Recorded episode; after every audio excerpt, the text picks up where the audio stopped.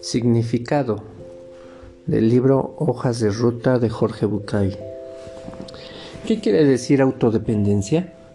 Supongo que yo quiero que Fernando me escuche, que me abrace, que esté conmigo porque hoy no me basto conmigo.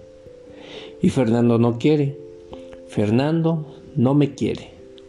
Entonces, en lugar de quedarme llorando, en lugar de manipular la situación para obtener lo que él no quiere darme, en lugar de buscar algún sustituto que me necesite, que me tenga lástima, que me odie, que me tema, en lugar de ese recorrido quizás pueda preguntarle a María Inés si no quiere quedarse conmigo. Yo no me basto, pero tampoco dependo de Fernando, sino de mí. Yo sé que necesito y si él no me quiere, quizás María Inés. Esto es la autodependencia, saber que yo necesito de los otros, que no soy autosuficiente. Pero, ¿qué puedo llevar esta necesidad conmigo hasta encontrar lo que quiero? Esa relación, esa contención, ese amor. Y si Fernando no tiene para mí lo que necesito, y si María Inés tampoco, quizá yo pueda seguir buscando hasta encontrarlo. ¿Donde sea? Sí, donde sea. Autodepender significa establecer que no soy omnipotente, que me sé vulnerable y que estoy a cargo de mí. Yo soy el director de esta orquesta, aunque no pueda tocar todos los instrumentos. Que no pueda tocar todos los instrumentos no quiere decir que ceda la batuta. Yo soy el, el, protagonista de mi propia vida, pero atención, no soy el único actor, porque si lo fuera, mi película sería demasiado aburrida. Así que soy el protagonista, soy el director del trama, soy aquel de quien dependen la última instancia todas mis cosas, pero no soy autosuficiente. No puedo estructurarme una vida independiente porque, soy porque no soy autosuficiente. La propuesta es que yo me responsabilice, que me haga cargo de mí, que yo termine adueñándome para siempre de mi vida. La autodependencia significa dejar de colgarme del cuello de los otros. Puedo necesitar de tu ayuda en algún momento, pero mientras sea yo quien tenga la llave, esté la puerta cerrada o abierta, nunca estoy encerrado. Y entonces me olvido de todas las cosas que ya no me sirven. Si la puerta está con llave, si Fernando está en Buenos Aires, si el actor que me secunda querrá o no filmar esta escena. Y empiezo a transitar este espacio de autodependencia que significa me sé dependiente, pero a cargo de esta dependencia estoy yo. Autodependencia es para mí sinónimo de salud mental. De la fuera necesito, por ejemplo, aprobación. Todos necesitamos aprobación, pero cuando tenía 5 años la única persona que me podía dar aprobación era mi mamá. No había ninguna otra persona que pudiera reemplazarla.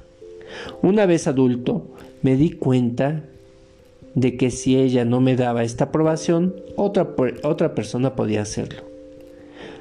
Puede suceder que algunas de las cosas que yo creo o disfruto a mi esposa, con la que vivo hace 27 años, no le gusten, pero lo que debo hacer no es romperlas, porque a ella no le gustan.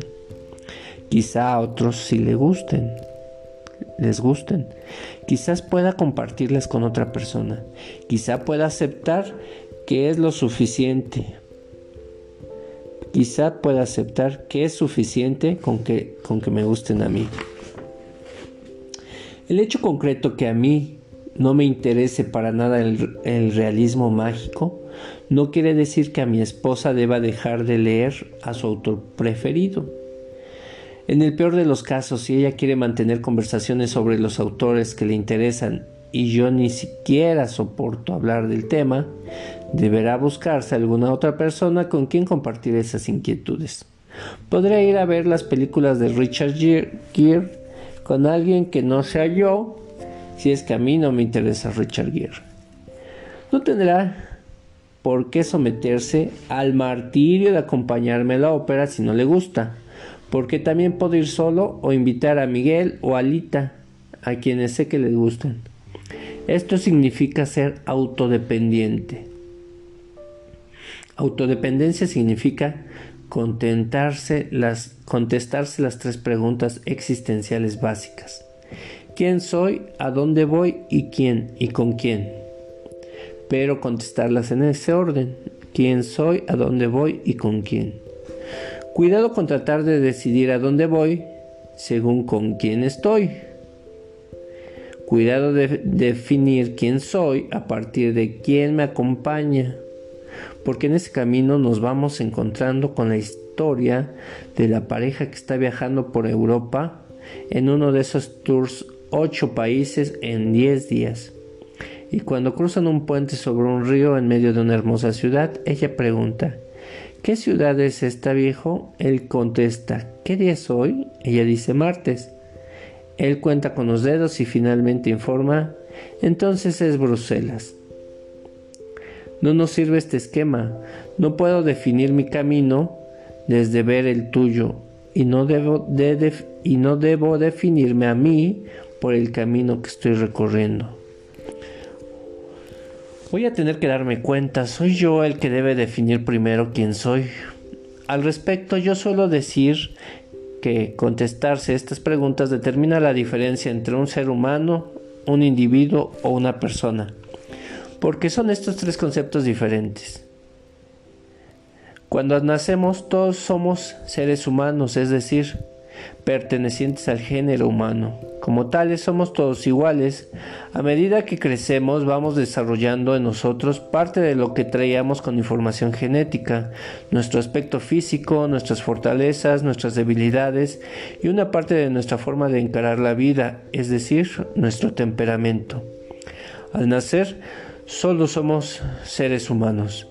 Este temperamento, que al principio es idéntico o parecido a millones de otros, con la experiencia y la historia personal, nos transforma en el individuo que cada uno de nosotros va a ser. Individuo quiere decir indiviso, alude a la unidad que cada uno de nosotros es, pero también quiere decir único, que es el sentido de especial, que quiere decir único en el sentido de especial. Seres humanos somos todos de nacimiento y todos seres humanos tenemos ciertas características comunes. Un corazón con dos aurículas, dos ventrículos, un cerebro, etc. Pero como individuos hay cosas que son únicas y nos pertenecen a nosotros.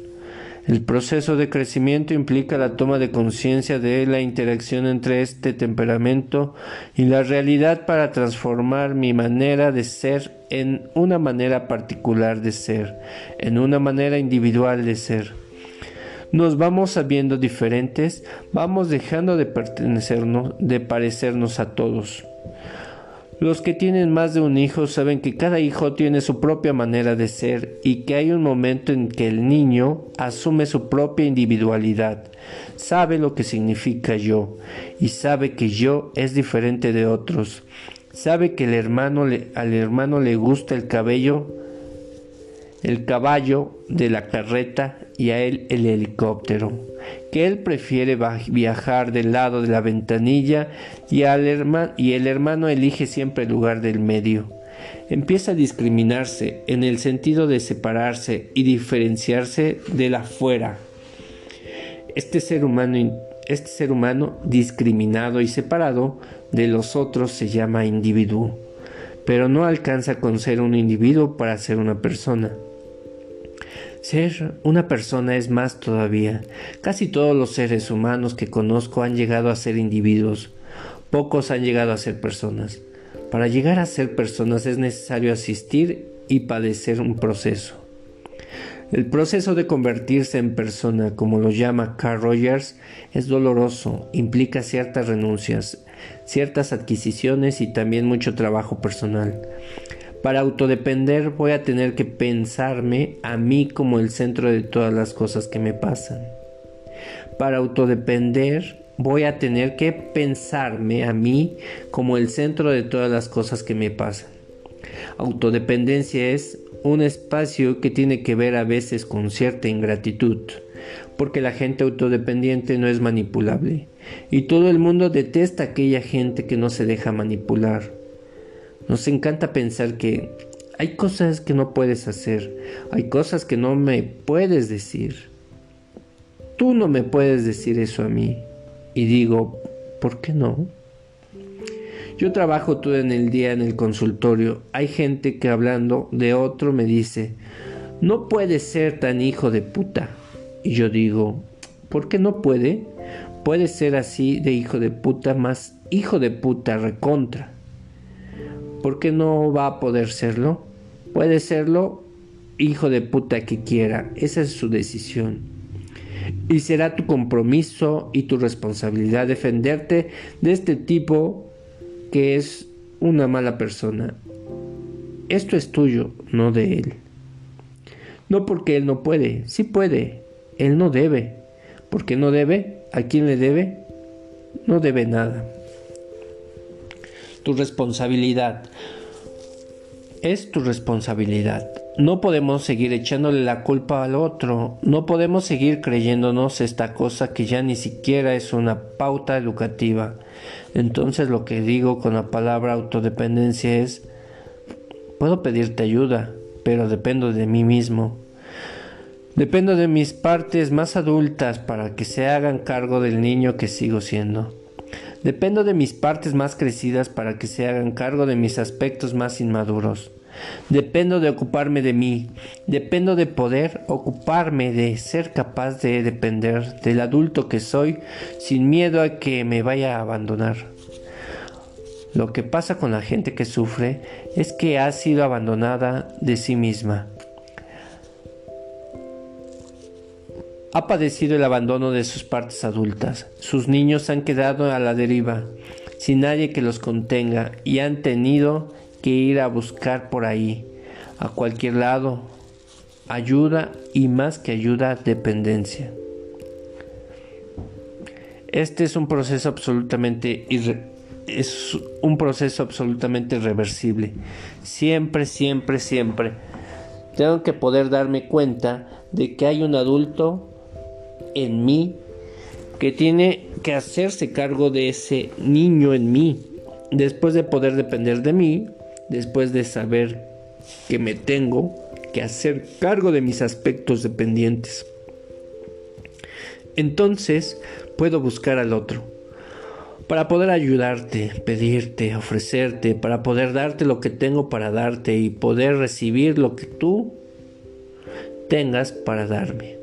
Primero voy a tener que conquistar este lugar, el lugar de la autodependencia. Y ya que dependo de mí, voy a tener que concederme a mí mismo algunos permisos si quiero ser una persona. Y digo concederme a mí mismo y digo que te concedas a ti mismo. Y digo que cada uno haga lo propio, porque no hablamos del Señor que cometió un error y está preso. De la pobre mujer descerebrada que está en una cama del hospital, ni del hombre que agoniza víctima de una enfermedad terminal. Hablamos en verdad de nosotros, de los permisos que Virginia Satir llamaba inherentes a ser persona. Cualquiera que ostente alguno de estos cinco permisos no es una persona.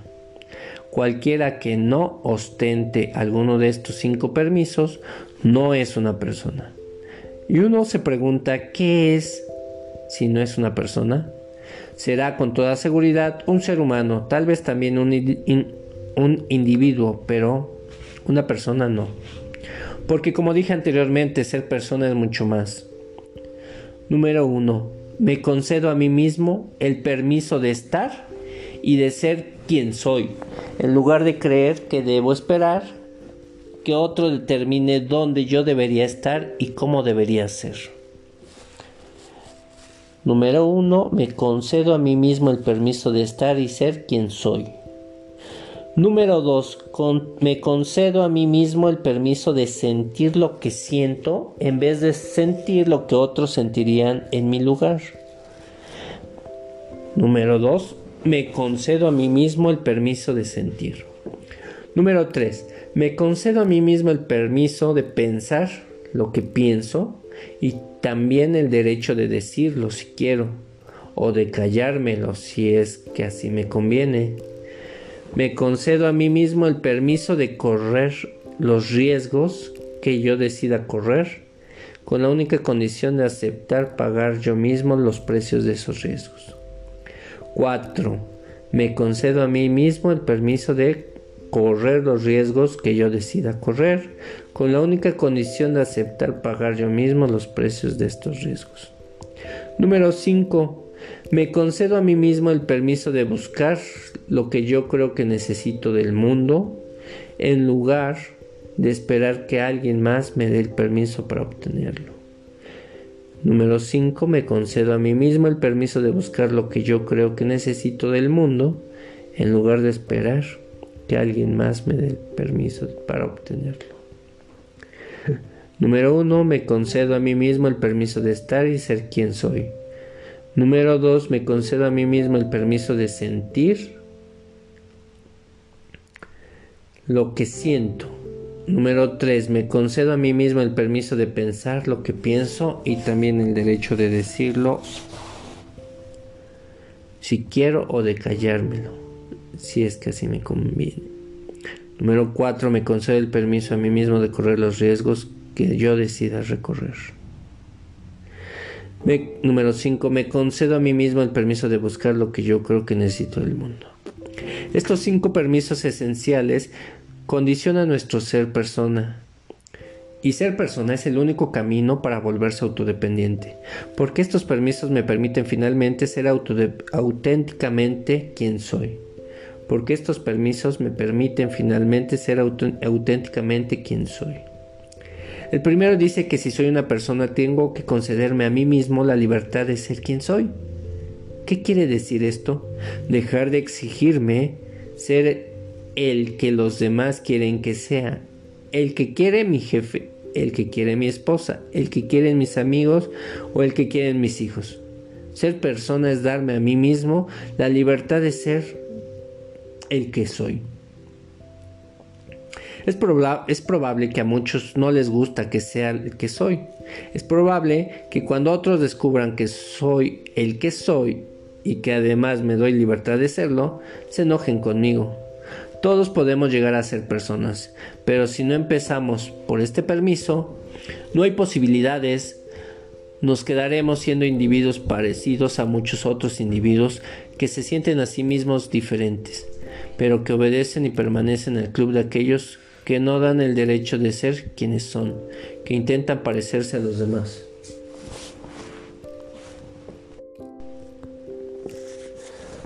Las consecuencias de no ser una persona son infinitas. Por ejemplo, si soy un adolescente y necesito parecerme a las demás para ser aceptada, me harán creer que debo ser delgadita como las modelos, alta y espigada, y que debo usar determinada ropa. En este caso, al no darme cuenta de que tengo la libertad de ser quien soy, probablemente deje de comer y me vuelva anoréxica. Porque aquí volverme anoréxica es intentar parecerme a la que dicen que tengo que ser, no a quien yo soy. Es sentir, es sentir que si, si peso 45 y la ropa no me entra, no soy una persona. Este es un ejemplo brutal y terrible de lo que los de lo que les sucede a muchos adolescentes que vemos todos los días a veces en la televisión, a veces en los periódicos y a veces en las morgues. Porque las jóvenes de verdad se mueren en este intento de parecerse a un modelo prestado. Menos crueles y brutales son todas las cosas que nosotros hacemos para parecernos a ciertos modelos. Terminamos forzándonos a ser lo que no somos, a estar en donde no queremos estar. No nos damos la libertad de estar en el lugar que queremos, de ser quienes somos. La palabra persona es una palabra heredada del teatro griego. Se usaba para llamar al actor que está detrás de la máscara, que representa el personaje. Es una derivación de personare para darle sonido y designa al que verdaderamente habla, al que le pone palabras a la máscara, al que viene de darle sonido a los personajes que actuamos, esto es, la figura auténtica que está detrás del personaje. Ser autodependiente significa ser auténticamente el que soy, actuar auténticamente como actúo, sentir auténticamente lo que siento, correr los riesgos que auténticamente quiera correr, hacerme responsable de todo y por supuesto salir a buscar lo que yo auténticamente crea que necesito sin esperar que los otros se ocupen de esto. Nada de dejar que los riesgos los corran otros para hacer lo que yo quiero.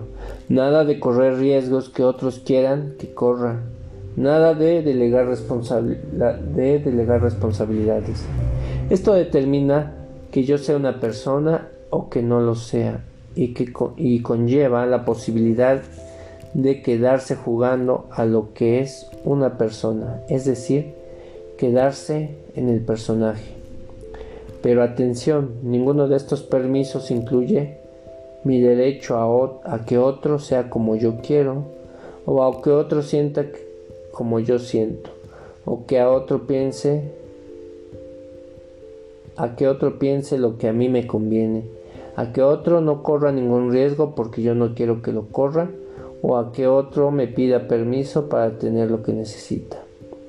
Estos permisos no pueden incluir el deseo de que el otro no sea una persona, la intención de esclavizar a otro, porque mi autodependencia irremediablemente me compromete a defender la tuya y la de los otros. ¿Qué pasa con nosotros cuando amamos? Cuando amamos, creemos que el otro tiene que ser como yo, yo me lo imagino. ¿Qué pasa con nosotros? Que cuando amamos creemos que el otro tiene que ser como yo me lo imagino. Tiene que sentir por mí lo que yo siento por él tiene que pensar en mí tanto como yo quiero. No tiene que correr riesgos que amenacen la relación y tiene que pedirme a mí lo que él quiere para que yo sea quien se lo alcance. Esta es nuestra fantasía del amor, pero este amor esclavizante, mezquino y cruel no es amor entre adultos. El amor entre adultos transita y promueve este espacio de autodependencia en el otro tal como, tal como aquí lo planteo. El amor concede, empuja, fomenta que aquellos quienes yo amo transiten también en espacios transiten también espacios cada vez menos dependientes.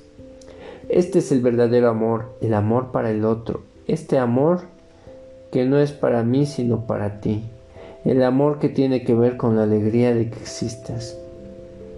¿Para qué algunos quieren ser dependientes? A veces, como se creen débiles, piensan que estar bajo el ala de alguien más calificado los protegerá. Otras veces para poder echarles la culpa a los demás. Otras veces de verdad creen que tienen que pedir permiso. Ni se autoengañen, ni les falta valor, ni están enfermos. Lo único que pasa es que no han llegado a ser personas. Ni se autoengañan, ni les falta valor, ni están enfermos. Lo único que pasa es que no han llegado a ser personas. En un tema de evolución. A veces no llegan a ser personas porque les da miedo, otras porque no han sido enseñados, algunas veces porque alguien les ha oprimido mucho y otras finalmente porque no saben, simplemente no saben nada de esto que yo estoy diciendo. Alguien que no se anima a ser quien es por miedo a que le rechacen, que no se anima a sentir lo que siente porque le parece que está mal, que no se anima a pensar lo que piensa o a decirlo porque tiene miedo a ser rechazado, alguien que no corre riesgos porque no soporta las responsabilidades y que no sale a buscar lo que necesita sino lo que se le pide a otro, alguien así no llega a ser una persona y por lo tanto vamos a tener que pensar que es solo un individuo. No es ninguna acusación, ser persona no es obligatorio. Lo que yo digo es que para ser persona, lo que tú llamarías persona adulta o madura, para mí es simplemente ser una persona. Persona madura para mí se llama a las personas de verdad. Una persona es una persona madura. Si es inmadura todavía no ha terminado su proceso de convertirse en persona. Y esto no es una acusación porque el proceso de convertirse en persona se termina únicamente el día en que uno se muere. Hasta entonces uno puede seguir creciendo y ser cada vez más consciente de sí mismo.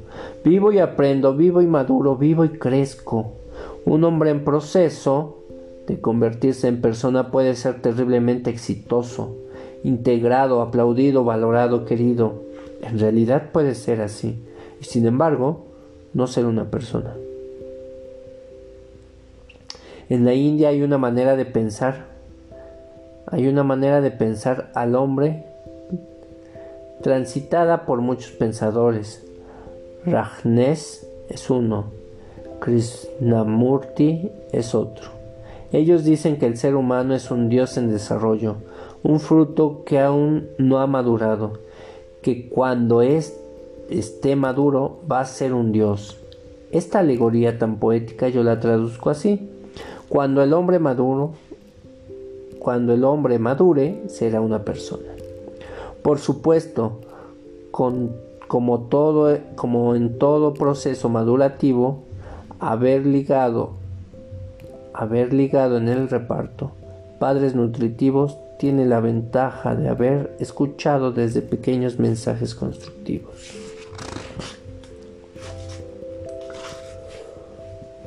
Tú puedes ser quien eres. Tú puedes pensar lo que piensas. Tú puedes sentir lo que sientas. Tú puedes correr tus propios riesgos. Deberías ocuparte de ir a buscar lo que necesitas porque eso significa crecer, ser maduro y autodependiente. Estos privilegiados solitos saltan del trampolín y se zambullen en la vida desde un lugar afortunado. Por supuesto, no todo el mundo tiene esta suerte. Aquellos que no la tuvieron necesitarán que alguien más se lo muestre, aunque sea un libro como este. Alguna vez he visto algunos despertares desde un darse cuenta salvaje desencadenado por alguna situación especial.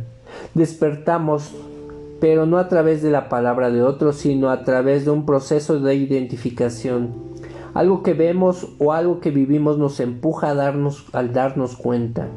Por ejemplo, nos enteramos cuando acabamos de cumplir 45 años que un amigo nuestro que también tenía 45 años se murió. Entonces nos miramos y, decimos, ¿qué pasa acá? Y empezamos a cuestionarnos algunas cosas. ¿Cómo estamos viviendo? ¿Cómo usamos nuestro tiempo? si estamos disfrutando, si nos sentimos oprimidos por alguien o algo, si nuestra vida finalmente tiene sentido. O vemos una película y nos estrellamos con, con la ficción que retrata nuestra realidad.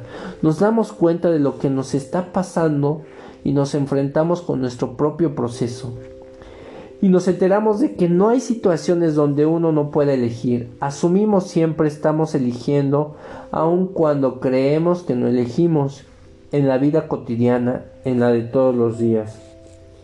Y cuando decimos no tuve otro remedio, no, yo no soy responsable de esto, no tenía otra posibilidad.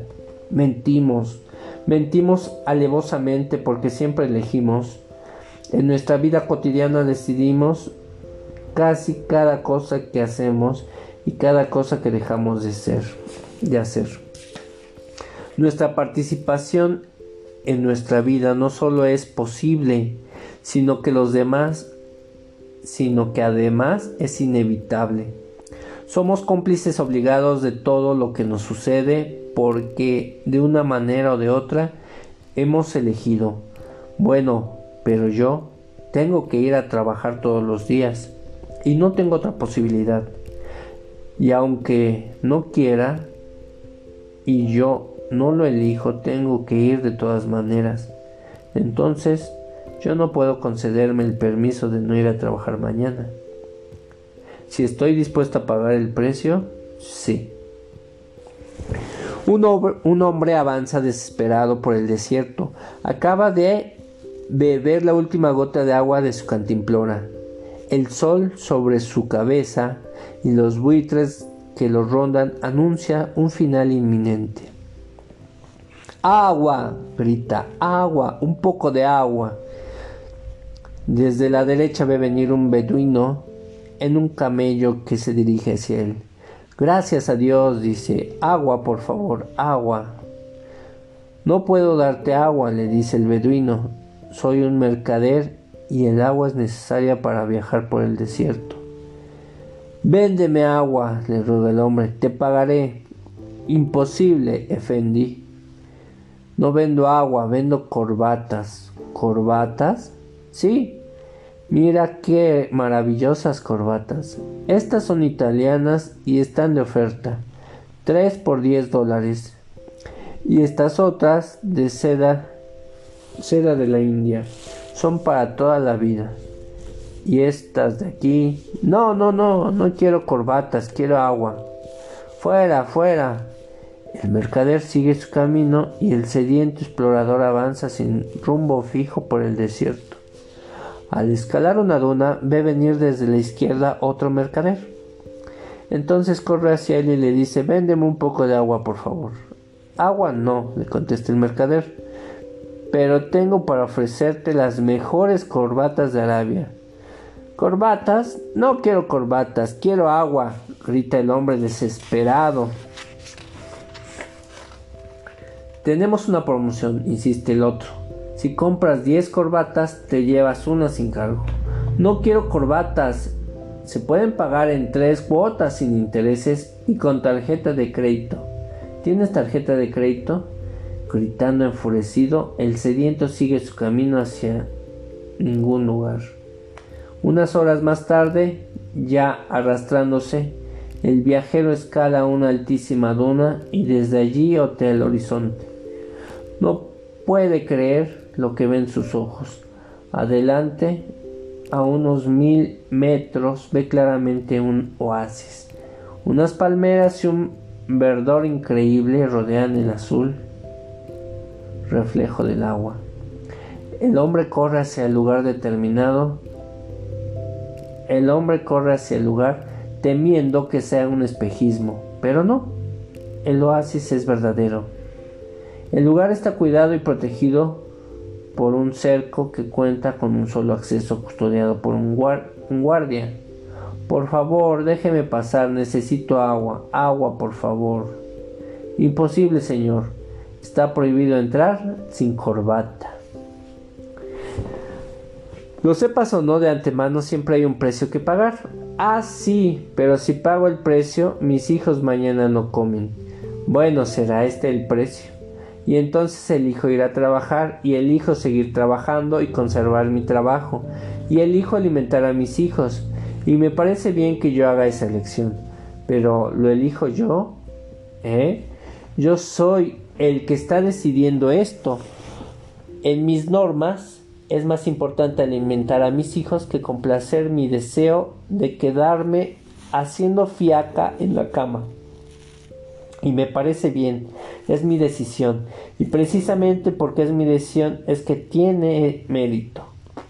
Una de las condiciones de, la autodependencia es que por vía del permiso de ser auténtico, ahora automáticamente me doy cuenta de que me merezco cualquier recompensa que parezca por las decisiones aceptadas que tomé.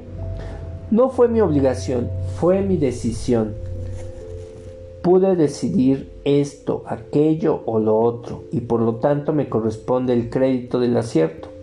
me, corresponde tu agradecimiento por la ayuda que te doy. Sobre todo si te das cuenta de que dije sí, pero podría haber dicho no. Por supuesto que si el ayudado soy yo, me resulta más fácil y más barato pensar que yo te saque la respuesta. Que no podías elegir, que no podías negarte o que ayudar era tu obligación. Claro, me resulta mucho más cómodo pensar que el otro tiene que hacerse cargo de mí. Es el tema de los hijos eternos, esos hijos que en ningún momento se deciden a dejar de depender de sus padres.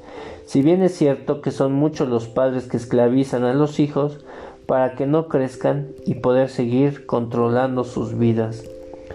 No son pocos los hijos que esclavizan a los padres, forzándolos a seguir siendo lo que decidan por ellos para no hacerse cargo, para no ser responsables, porque es más fácil y menos peligroso que otros corran los riesgos, que otros paguen los costos. El camino de la autodependencia es el camino de hacerme cargo de mí mismo. Para recorrerlo hace falta estar en condiciones, saberse equipado y tomar la decisión. El camino de la autodependencia es el camino de hacerme cargo de mí mismo.